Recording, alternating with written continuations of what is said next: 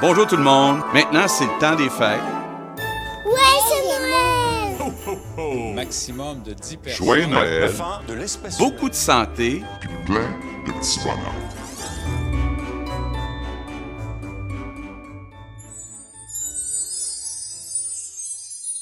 L'histoire de ce soir s'appelle Réveillons-vous ou La grande conspiration de Noël.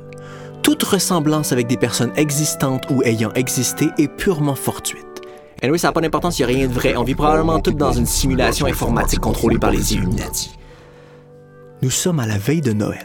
Le petit Alexis, jeune garçon rêveur dans la mi-quarantaine, place tranquillement, près de la cheminée, les derniers préparatifs pour l'accueil du Père Noël. Un verre de lait et des biscuits qu'il a cuisinés lui-même avec amour. Alexis aime Noël. Sa mère lui dit de monter se coucher. Il se fait tard et il doit être en forme pour demain, sa journée préférée de l'année. Oui, maman. Répond docilement Alexis avant de monter se coucher en sautant les marches deux par deux. Alexis aime beaucoup Noël et il croit dur comme fer à l'existence du Père Noël, ce qui est assez inhabituel pour un homme de 46 ans. Cela inquiète sa mère depuis déjà une bonne trentaine d'années. Malgré ses efforts et ceux de son père pour faire subtilement passer le message, Alexis demeure profondément dans le déni. Cette nuit-là, Alexis est réveillé par un drôle de bruit au rez-de-chaussée.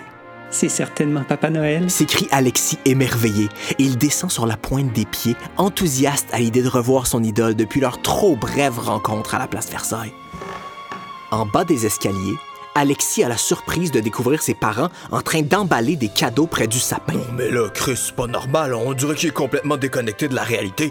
En plus, il nous a jamais donné de cadeaux. Chaque matin du 25, il nous reproche que le Père Noël nous a oubliés parce qu'on n'a pas été sages. C'est un sensible, là, je te l'ai déjà dit. Il faut qu'il s'en rende compte tranquillement. Je sais pas ce que ça va lui faire comme choc s'il apprend tout d'un coup que le Père Noël n'existe pas. Alexis n'en croit pas ses oreilles. Il s'écrie Le Père Noël n'existe pas? Vous m'avez menti? Les nerfs, OK? Tout ce qu'on a fait, nous autres, c'est hocher de la tête avec un sourire crispé quand tu parlais d'envoyer ton CV pour devenir un elfe. Je peux pas croire. Toute ma vie a été un mensonge. Je vous haïs! Alexis monte dans sa chambre et claque la porte comme un adolescent en crise. Ce qui est au moins une évolution par rapport à son âge émotionnel habituel. Il se réfugie dans le seul endroit où un homme en colère dans la quarantaine qui vit chez ses parents est vraiment à sa place, le forum 8chan.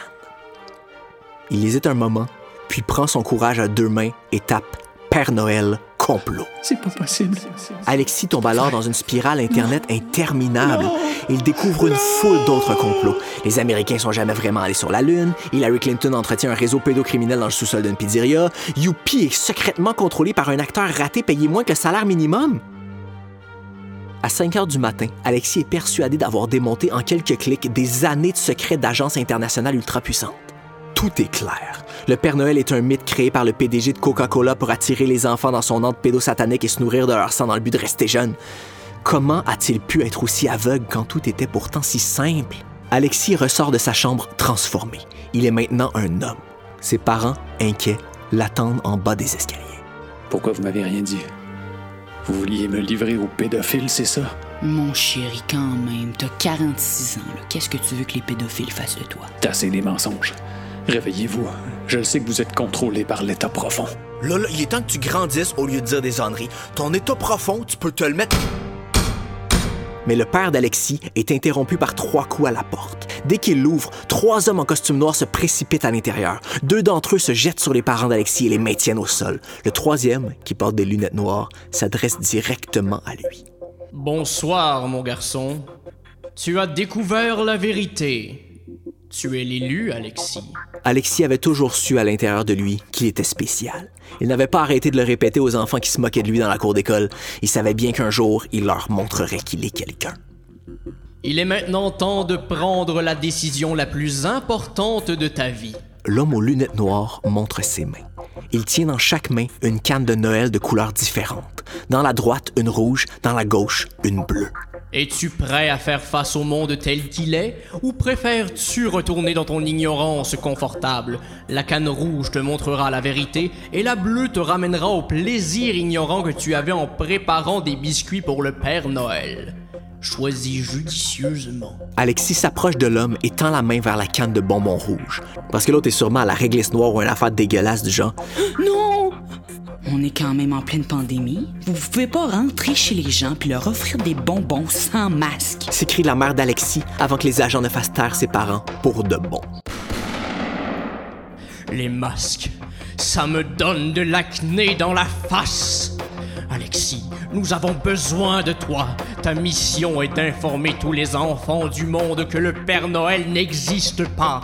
Tu dois faire une vidéo virale, mais quelque chose de vraiment viral. Pas un coup monté comme la COVID-19 que tout le monde sait que c'est pas un vrai virus. Les agents amènent Alexis dans un studio YouTube souterrain secret. Mais ils sont interrompus par une descente du FBI. C'est facile de savoir que c'est le FBI parce que tout le monde pète des fenêtres en criant FBI. Vous êtes en état d'arrestation pour haute trahison. Personne ne doit révéler la non-existence du Père Noël au peuple américain. En quelques secondes, Alexis et les trois hommes sont immobilisés. Alexis, écrasé au sol par une agent du FBI, utilisa son super pouvoir secret de répulsion des femmes. Hey, salut. Ah, parle-moi pas. Elle eut un mouvement de recul. Alexis eut le temps de saisir son arme et ouvrit le feu. Pow, pow. Piou, piou, piou. Tout le monde dedans la pièce est mort. Sauf Alexis. Le beau studio YouTube souterrain. Tout est détruit. Mais c'est pas ça qui va arrêter notre héros de réaliser sa mission. Le monsieur l'a dit tout à l'heure. C'est lui l'élu. Il va enfin dévoiler la vérité aux enfants du monde entier. Alexis, de retour dans sa chambre, chez ses parents, s'apprête à envoyer son message vidéo qui réveillera à jamais les enfants de tous les mensonges qu'on leur a fait avaler pour Noël. C'est alors qu'il sent une présence derrière lui. Alors, comme ça, tu ne crois plus en moi. Père Noël, vous existez? Non, c'est impossible. Pas possible. Et tu crois savoir ce qui est possible, mon pauvre petit garçon? Tu n'as pas idée jusqu'où remonte le complot. Alexis tend son bras pour uploader sa vidéo sur Internet, mais le Père Noël est plus rapide et lui injecte le vaccin contre la COVID, qui, comme tout le monde le sait, transforme votre sang en lait de poule puis vous tue sur le champ. On dirait que tu as été un vilain garçon cette année, Alexis.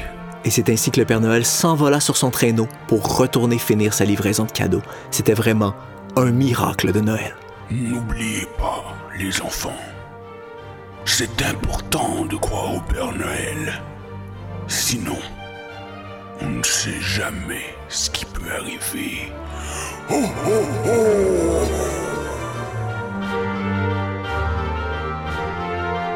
C'était Les Contes de Noël crissement féerique, écrit et réalisé par Emma Bertou et Colin Boudria, avec la participation de Coco Bellivo, Alexandre Forêt et Olivier Morin. Jules Gosselin-Baudet au mixage et à la conception sonore. Joyeuse fête.